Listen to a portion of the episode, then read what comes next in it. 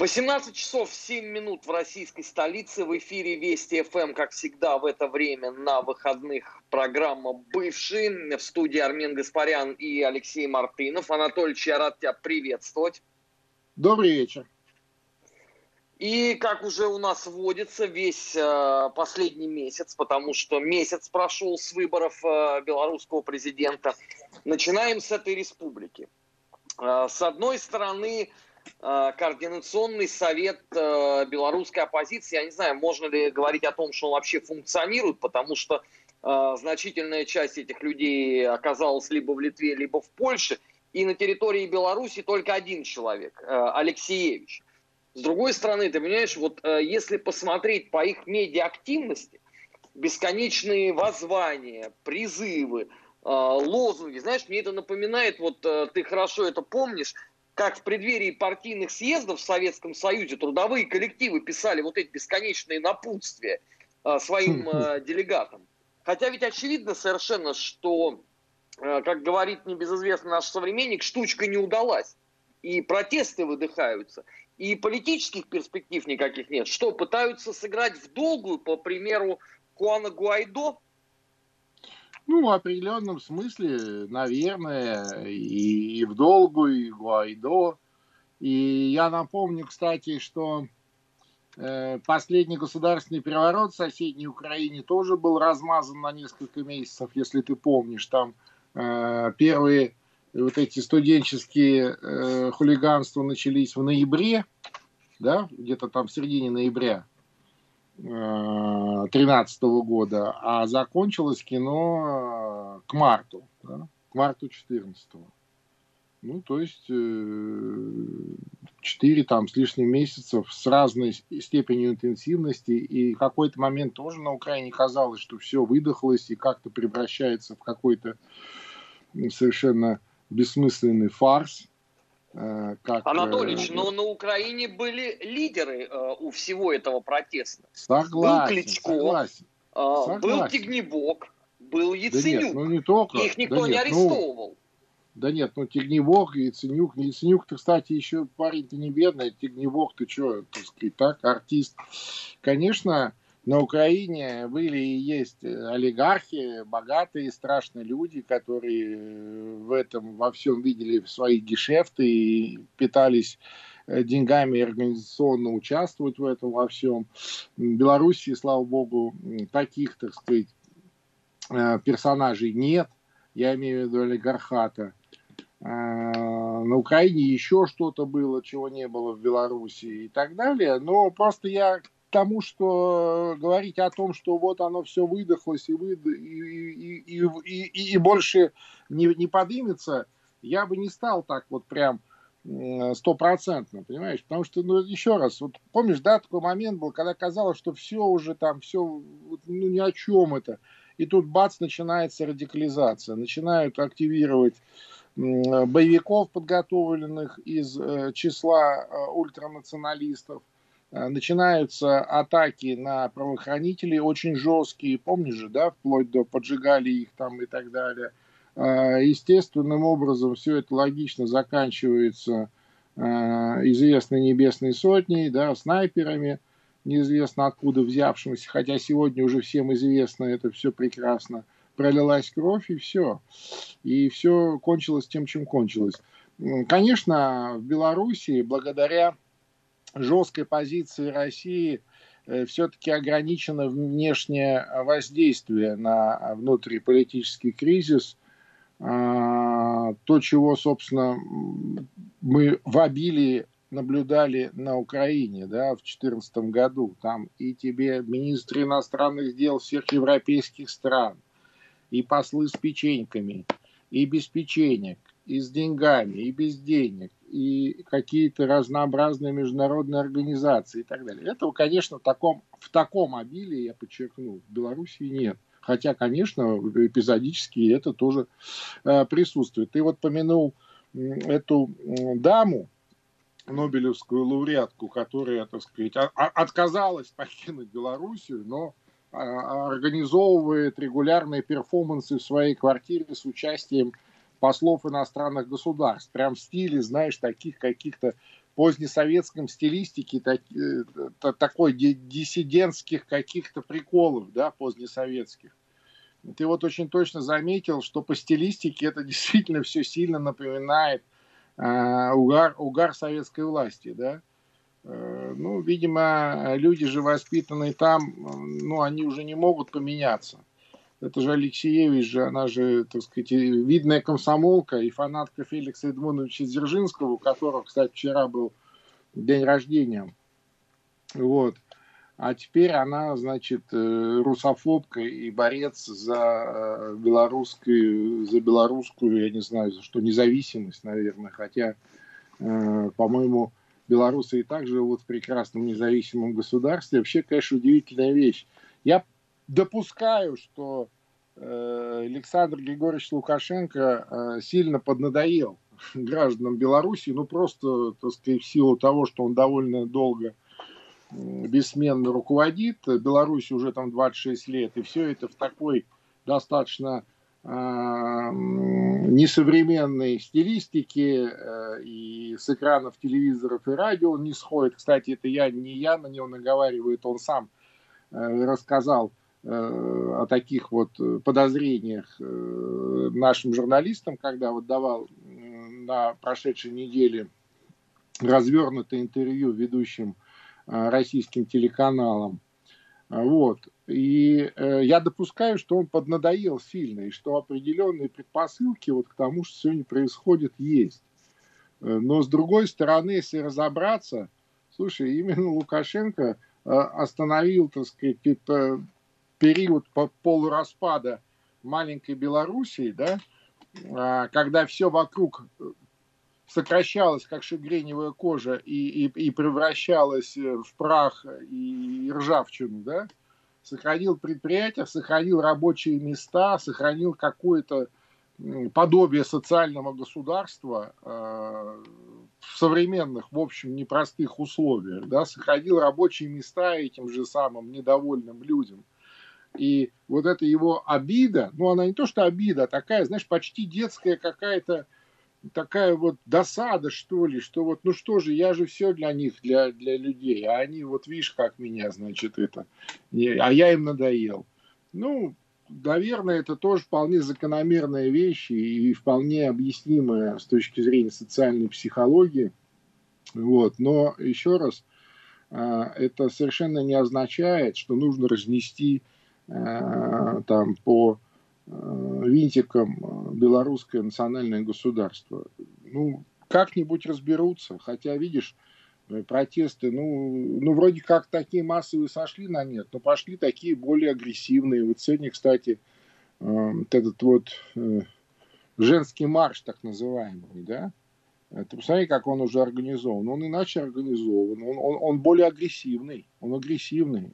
Прям такая, несколько сот агрессивных теток, которые кидаются там на правоохранителей, да, там, ну, кого-то задерживают, кто-то провоцирует, задирает, значит, сотрудников, а, они начинают задерживать э, провокатора, и на сотрудников налетают там, там десяток э, экзальтированных теток. Но это вполне такая история, я тебе скажу, хорошо организованная, спланированная. Э, кто-то же их и враж такой вел, и, э, видимо, э, подготовили, ну, я имею в виду, э, так сказать, тех, кто может такое исполнять, выдвинули на эту акцию, ну и так далее. То есть в Беларуси все переходит в более, мне кажется, такую технологическую фазу вся эта протестная а, активность. То есть если сперва это были какие-то стихийные вещи – и не сильно а, продуманный, я бы так выразился, знаешь, по принципу э, на хапок. Э, на хапок не получилось. На хапок не получилось явно. Э, государство устояло, Лукашенко не сбежал, значит, силовики остались верны Конституции и государству. Ну и, соответственно, сейчас они переходят таким позиционным, так сказать, состязанием. Чем это закончится, я не знаю. Анатольевич, ведь э, теперь главная интрига, вот если судить по э, западным средствам массовой информации, это грядущий визит э, Александра Григорьевича Лукашенко в Россию, потому что если вот вообще абстрагироваться от всего, а просто прочитать вот западные СМИ, знаешь, у меня такое ощущение, что вот он приедет, скажет так, э, завтра я провожу референдум о вхождении белорусским федеральным округом в состав России. Вопрос этот решенный. И даже если в Москве против, меня это не волнует, потому что я для себя все решил. Вы мне настолько все надоели за последний месяц.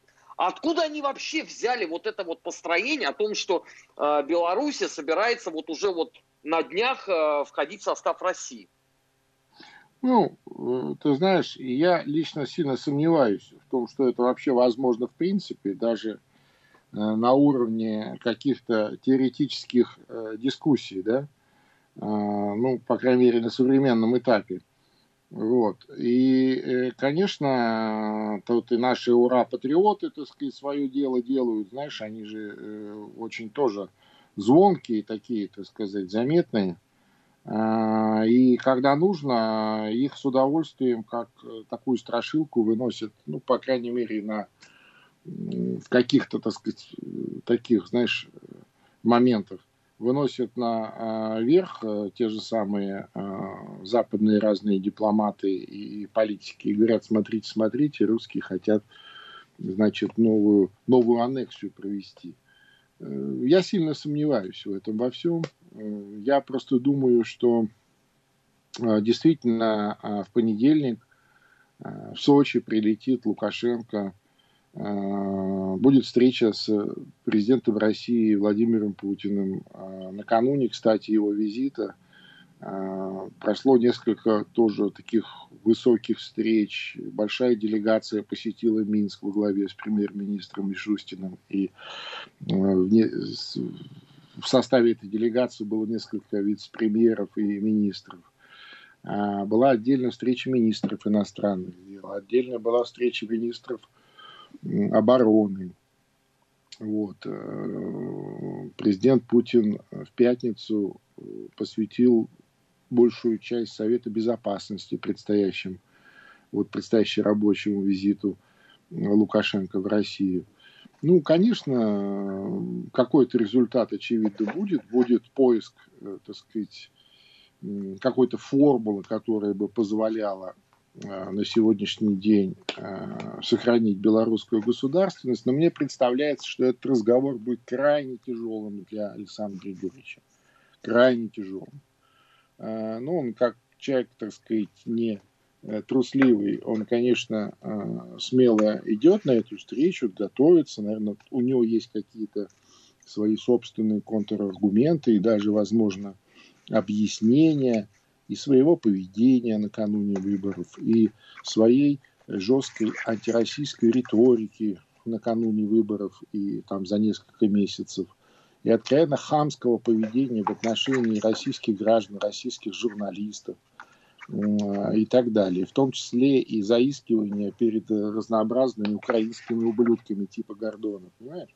Ведь на личном уровне а, президенты, в общем-то, люди – и, э, конечно, когда, так сказать, э, заканчивается протокол и э, идет такая личная беседа, конечно, такие вопросы будут в любом случае, если не озвучиваться, то висеть в воздухе. Александру Григорьевичу предстоит очень много, так сказать, ответить, да, и ответить не, не формально, а именно так, чтобы он был понят, да, он был понят, почему он так себя Э, повел. Но э, это неоднократно мы обсуждали. Мы здесь все-таки говорим не о э, судьбе Лукашенко, не о персональном деле Александра Григорьевича да, на, на, на бюро обкома, понимаешь? А мы все-таки говорим о судьбе белорусского государства, которое нам не безразлично, о судьбе белорусского народа, с которой с которым мы не просто связаны, мы фактически, у нас одна судьба, и историческая, и э, какая угодно. И ровно поэтому э, Россия крайне заинтересована в сохранении белорусского государства. Я не думаю, что будут по итогам этой встречи какие-то подписаны документы там или э, какие-то, вот как ты говоришь, там, знаешь, э, какие-то прямые действия организованы, типа референдума и так далее. Нет, конечно, нет. Но то, что будет оказана определенная помощь, в том числе и экономическая, я, я практически уверен. Ну вот уже о э, реструктуризации белорусских долгов речь шла во время визита премьер-министра. Э, я думаю, что э, на встрече министров обороны речь шла об обеспечении безопасности э, и о функционировании, бесперебойном функционировании того сегмента безопасности, который на себе несет э, Беларусь в рамках э, обязательств по ОДКБ. Ну и так далее, понимаешь? А, то, что касается развития проекта союзного государства, мне сложно судить, в какую сторону сейчас будет развиваться. Да, в прошлом году была попытка его углубить, ну, э, развить в глубину – а, ты помнишь, чем она закончилась в течение года. А, активно это все торпедировалось Лукашенко лично. Кто его на это подбил и научил, ну, теперь, наверное, несложно догадаться. Да, вот эта вот э, навязанная многовекторность и вот эти гнилоусты, которые, знаешь, на, на, на, на ухо ему все время что-то там терли, да, они определенного результата добились. И причем такая прямая, да, толкиновская аналогия, помнишь? Там такой был персонаж Гнилоуст, который все э, Теодену на ухо что-то там шептал, а тот потихонечку превращался в ходячий труп.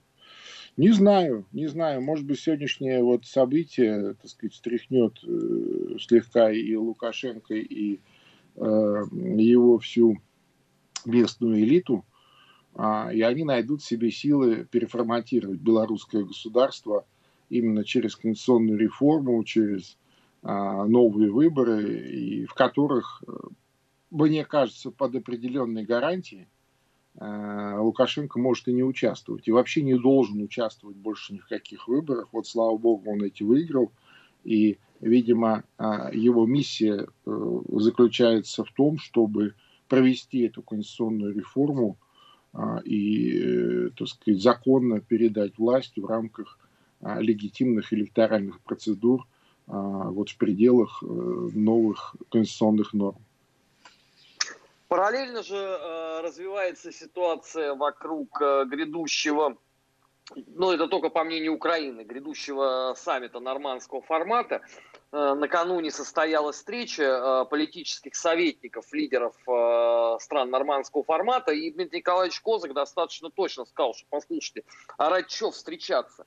ну, если есть какие-то прорывы, э, тогда, наверное, можно будет что-то обсуждать. А если за истекшее с момента прошлой встречи э, время э, господин Зеленский палец о палец не ударил, чтобы каким-то образом нормализовать ситуацию в стране, для чего тогда ехать?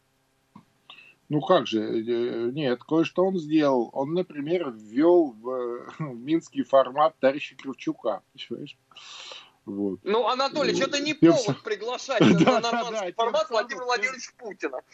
Да, да, да. Тем самым, тем самым, э, так сказать, заморозив э, э, и без того не слишком шевелящийся процесс, видимо, окончательно, вот как мне представляется. Потому что, конечно, Кравчук это, это, да, это персонаж еще тот, так сказать.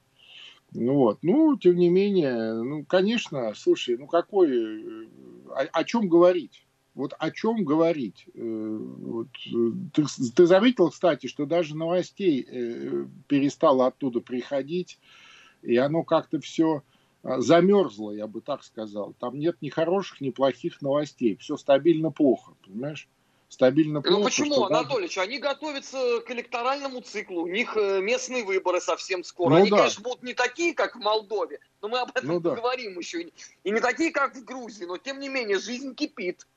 Ну да, да, но я же говорю, но, но тем не менее, вот, э, так сказать, каких-то таких вот новостей, то есть они, э, это стабильно плохо, это перестало быть новостью, понимаешь, это какая-то вот текущая норма, текущая норма, да, ну что, ну так вот, что теперь делать. Но зато там активно э, в украинском медиапространстве обсасывают, значит, историю с этим Навальным, э, с э, Северным потоком 2, тем, как вот сейчас, значит, э, заморозит этот северный поток, и опять потечет газ, русский газ через Украину, и они опять будут получать там триллиарды, понимаешь, халявных э, русских денег, и какие русские дураги, а они какие все хитро, э, значит, сделанные люди.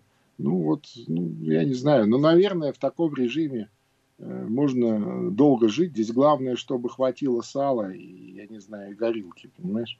Ну, в том плане, что надо что-то есть и чем-то запивать. Да, но параллельно э, прорыва в экономике как не было, так и нет. И э, рейтинг власти тоже, извините, сильно покосился. Если сравнивать это с момента, как э, Владимир Александрович Зеленский был инаугурирован ну, конечно, слушай, э, ведь формула для всех вот этих присягнувших, да, она для всех одна. Сперва, значит, разрушьте вашу собственную экономику, а мы потом вам э, откроем без виз, по которому э, законно работать нельзя, но незаконно мы так глаза прикроем и езжайте мыть сортиры в Польшу, Венгрию там и дальше, понимаешь? Ну или клубнику собирать в Эстонию.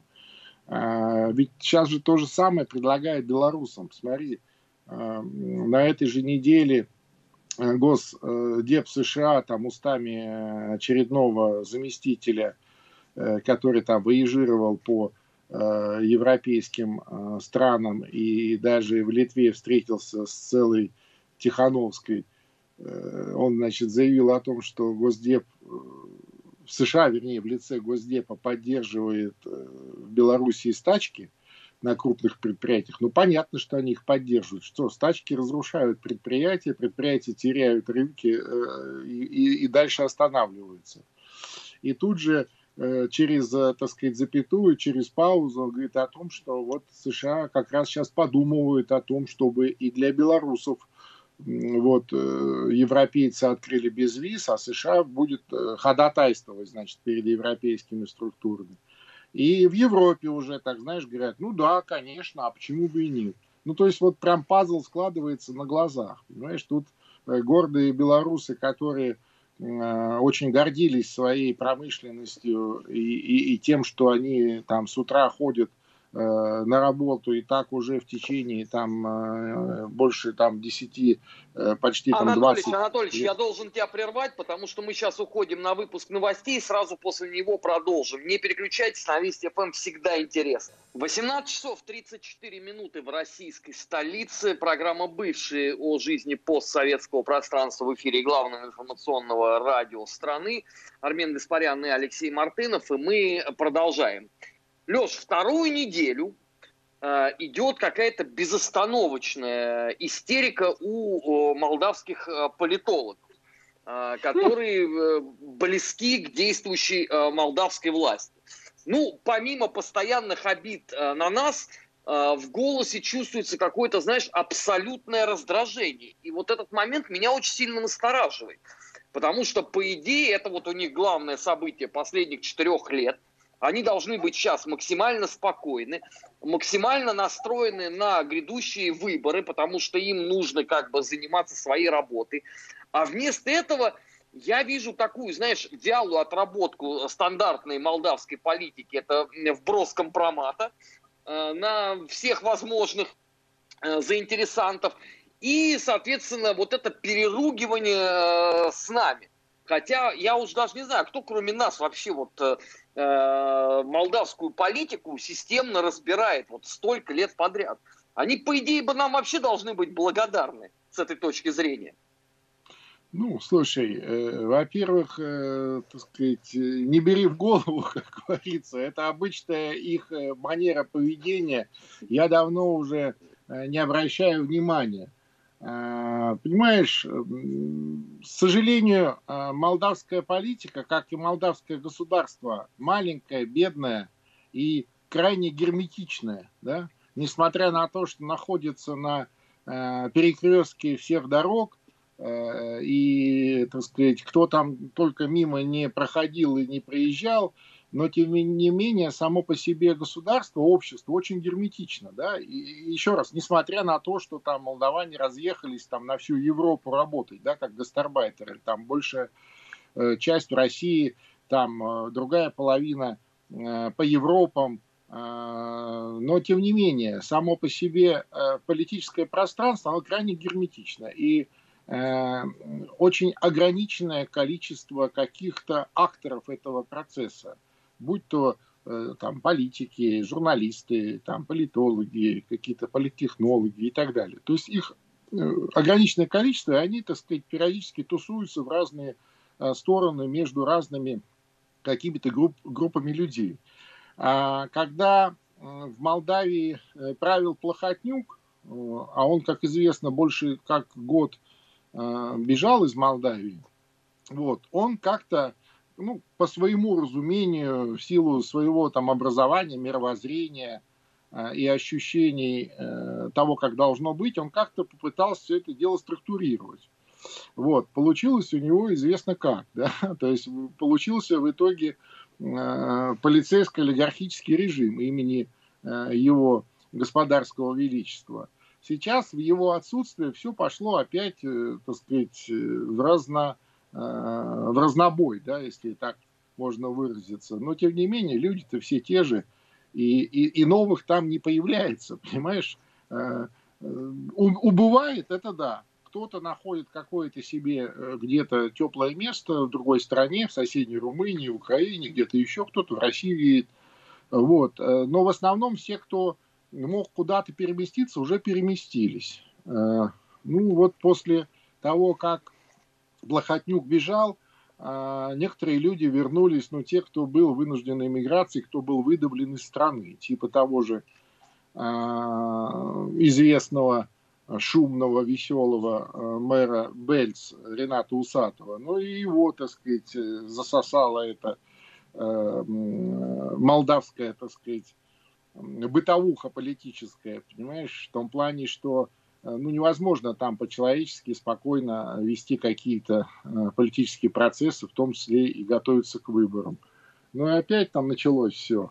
Вот эти э, бесконечные какие-то сливы на разных анонимных и не очень каналах, какие-то, так сказать, заведения уголовных дел. Но если у, скажем, Плохотнюка хватало Э, дерзости э, и, и, и духу, да, собственными руками это делать через там своих прокуроров, там своих всяких силовиков, то, скажем, сегодняшние, они, так сказать, стараются это через какие-то третьи, четвертые, пятые э, контакты делать. Кто через российских, по разным причинам аффилированных с ними представителей, кто через соседнюю Румынию, кто еще как-то.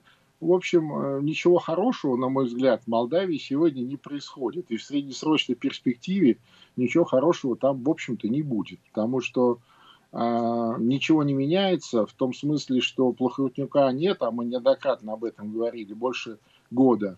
А у людей в голове все то же самое. Я имею в виду у полити- политических каких-то, политического класса, понимаешь? А в отсутствие главного дирижера и модератора – у них совсем ничего не выходит. Вот совсем ничего. Чем это закончится, я не знаю. Вот там пытается посол Хоган, американский посол Хоган, пытается таким дирижером выступать, но по понятным причинам он не может в полном объеме а, всю эту а, палитру, так сказать, мешать туда-сюда, понимаешь? А, кто-то еще из внешних а, игроков пытается, ну, тоже не очень получается, к сожалению – я, например, не слышу и не вижу ни в новостях, ни в политическом дискурсе, ни в каких-то хотя бы полунамеках. Я не вижу никакой деятельности российского посла и э, каких-то российских э, представителей. Да? Хотя вот когда э, стоял вопрос об изгнании Плохотнюка, мы помним, что изгнан был как раз усилиями или консенсусом трех основных игроков на а, молдавском политическом поле. Имеется в виду э, США в лице посла, э, Евросоюз в лице посла и, соответственно, а, Россию представлял Дмитрий Николаевич Козык, который специально спецпредставитель, э, президент, специально ездил туда и все эти вещи так или иначе настраивал. Так вот, сегодня э, какой-либо активности российской там не видно. Э, дело-то не в Козык. Козыку есть чем заниматься, он э, занятый человек, у него в кураторстве все постсоветское пространство, а, а вот посольских нет, как будто вообще нет посольства там, понимаешь, вот удивительно. Ни, ни, ни, ни, ни полслова, ни, ни намека, ни каких-то там, не мероприятий, ну, ну, не знаю, вот удивительно, да, выборы идут, э, там американский посол не сходит с экранов телевизоров, посол Евросоюза время от времени проводит какие-то встречи, мероприятия, это тоже отражается в новостях и везде.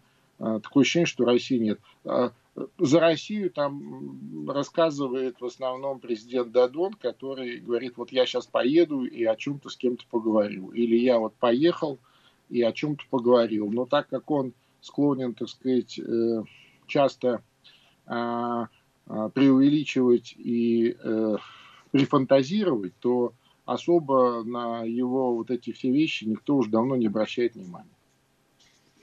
Но при всем при этом э, Дадон же пойдет на выборы самовыдвиженцем, э, без ну, да. поддержки партии социалистов. Что, на мой взгляд, тоже достаточно странно, потому что он многолетний лидер этой партии. Ну, я не думаю, что он пойдет без поддержки. Других-то у него, так сказать, артистов нету. И понятно, что э, этот, э, так сказать, цирк с конями про то, что я тут самовыдвиженец и иду собира... и, и, и собрал подписи, понятно, что для него собирали подписи его же, э, так сказать, активисты, его же пехота из э, той же самой партии социалистов. Ну вот они решили, э, значит, флаг партии не поднимать. И в этом смысле я э, из разных мест Э, слышал э, мнение, экспертное мнение, я имею в виду в Молдавии и рядом, в соседней Румынии, на Украине. У нас так кое-кто тоже думает, что э, это говорит о том, что будет серьезный ребрейдинг к парламентским выборам, и что социалисты пойдут на парламентские выборы уже под, другим, под другой вывеской, под другим флагом, какой будет флаг? Хороший вопрос. Есть даже экзотическая версия о том, что вот эта так называемая техническая коалиция, сегодняшняя парламентская коалиция между социалистами Дадона и демократами Плохотнюка, а, она как раз парламентским выбором а, значит, превратится в некую новую политическую силу. Да? То есть вот, не будет демократической партии, не будет значит, социалистов, а будет какая-то новая, или будет, может быть, какое-то объединение, какая-то коалиция э, названа. То есть партии сохранятся э, так формально, а на выборы пойдет уже вот какой-то новый бренд, который каким-то образом назовут, не знаю, социал-демократы или демократ-социалы, что тоже, э, в общем, вероятно, да, несмотря на то, что... Анатолий, я тебя сейчас на несколько секунд прерву. Мы должны уйти на региональный джингл. Сразу после этого продолжаем. Не переключайтесь. Вести ФМ. Бывшие в эфире главного информационного радио страны Армен Гаспарян и Алексей Мартынов. Продолжаем. Леш, я тебя прервал и возвращаю слово. Ну вот, и э, так сказать, здесь самое, самое пикантное в этом во всем, что э, получается так, что несмотря на то, что Дадон э, себя позиционирует как э, э, значит, зрелого политика, который изгнал э, Плохотнюка из Молдовы, это, он, это я его сейчас цитирую из его интервью, в недавнем интервью на этой неделе он сообщил, что он почувствовал себя зрелым, состоявшимся политиком, когда изгнал из Молдавии Плохотнюка. То есть, вот лично он, понимаешь, изгнал. То есть, ну, какие там эти послы там? Ну, послушай, ну, какая там Россия, какая там Америка? Конечно, Дадон изгнал лично. Э, правда, до этого э, его там раз пять или шесть Плохотнюк отстранял, помнишь, да, когда нужно было что-то ему подписать, и он так, значит, тихо уходил э, э, на паузу, а тут вот, вдруг вот, ну, ну, слушай, ну вот так человек себя видит, так человек себя мыслит, наверное, это справедливо, почему нет? Э, в конце концов, у него сейчас выборы, и именно молдавские граждане, молдавские избиратели будут оценивать все эти заявления и всю эту э, практику политического процесса последних лет, в, которой, которых участвовал тот или иной э, кандидат в президенты. Посмотрим, чем это все закончится. Единственное, что, конечно, лично мне бы хотелось, чтобы было поменьше разнообразной грязи и поменьше разных, э, скажем, запрещенных приемов. Ну, запрещенных имеется в виду в приличном э, обществе джентльменов, да, которые выходят на боксерский ринг. Но, наверное, это все-таки не про современную Молдавию, к сожалению. А, двигаемся дальше. А, Прибалтика. Мы, конечно, на этой э, неделе с тобой это обсуждали – в стриме на канале Соловьев Live, но тем не менее тема-то это никуда с повестки не ушла. Я имею в виду абсолютно хамская и наглая резолюция Сейма Литвы по поводу. Беларуси. Но в данном-то случае меня не совсем Беларусь интересует, потому что значительная часть этой декларации, она вообще про Россию, а Беларусь это так, просто информационный повод.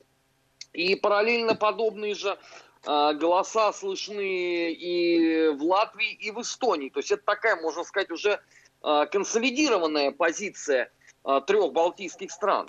И это, на мой взгляд, означает, что нам нужно все-таки, наверное, достаточно серьезно начать на это отвечать, потому что наша вечная вот эта вот позиция, ну ладно, там эти маленькие три балтийские страны, они в поисках своей исторической, так сказать, позы, позиции, вот у них там какой-то комплекс обид, не надо обращать на них внимание. Ну, мы, конечно, можем не обращать внимания, но просто с каждым годом позиция стран Балтии становится все более и более вызывающей. Ну, ты знаешь, я собственно, никогда не скрывал свою позицию по этому поводу, и не только в отношении э, Прибалтики, вообще в отношении всего постсоветского пространства, всех стран постсоветского пространства, всех бывших э, советских республик, э, которые, на мой взгляд, до сих пор продолжают оставаться э, частью э, общего пространства, хотя многие э, сегменты этого общего пространства нарушены, а, многие вот эти, э, так сказать, капилляры или перетоки э, той или иной энергии, ну, энергии я в данном случае не про энергетику, а про э, человеческое общение, про энергетику, да, человеческого общения. Многое порушено, но тем не менее, тем не менее от этого никуда не деться. Я вообще считаю, что нужно сперва самим нам самим э, для себя э, четко сформулировать, э, зачем нам нужно постсоветское пространство и что мы от него хотим. А, а потом транслировать в предельно ясной и четкой форме на понятном языке, на понятном русском языке для каждой из этих постсоветских территорий. И там, собственно, элиты, взвесив все за и против должны принимать те или иные решения. Я уверен, что если э, подобным образом это будет сформулировано и довольно достаточно четко, э, так сказать, э, и на понятном еще раз русском языке доведено, то, собственно, они примут единственно правильное решение, понимаешь?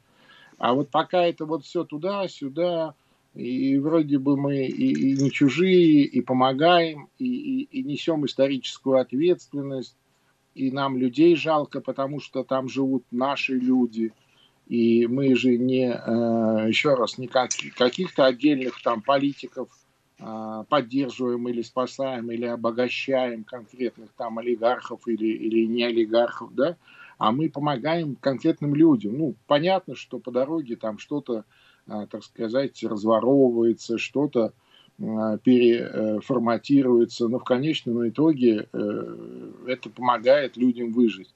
Это понятная позиция, она такая гуманитарная, да, такая ответственная. Но еще раз, мне кажется, что не хватает четкой ясности вот в этих отношениях. И э, мне кажется, что э, мы в первую очередь заинтересованы именно в этой четкой ясности Э, и как только она наступит, многие проблемы, которые существуют на постсоветском пространстве, их просто не будет. В том числе и э, со странами Прибалтики, как бы они себя не изображали, европейские государства и члены Европейского Союза, в том числе и соседней Украины, которые вот уже который год в, этом странном, так сказать, состоянии для себя пребывает. И Э, сама, видимо, э, крайне удивлена, что это до сих пор продолжается в том же самом режиме.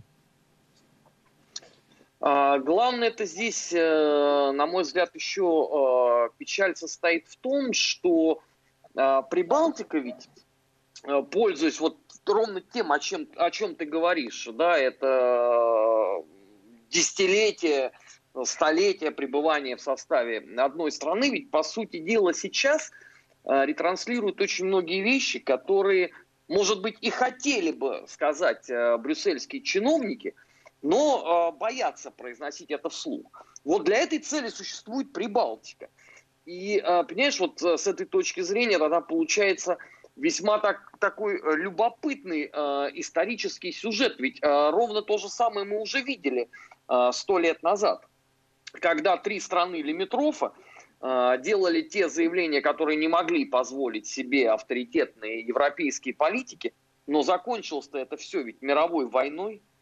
Как ну, да. вот, э, это, это все не привело э, к очередному, э, к очередному, ну давайте назовем это так, витку напряженности и нестабильности в Европе.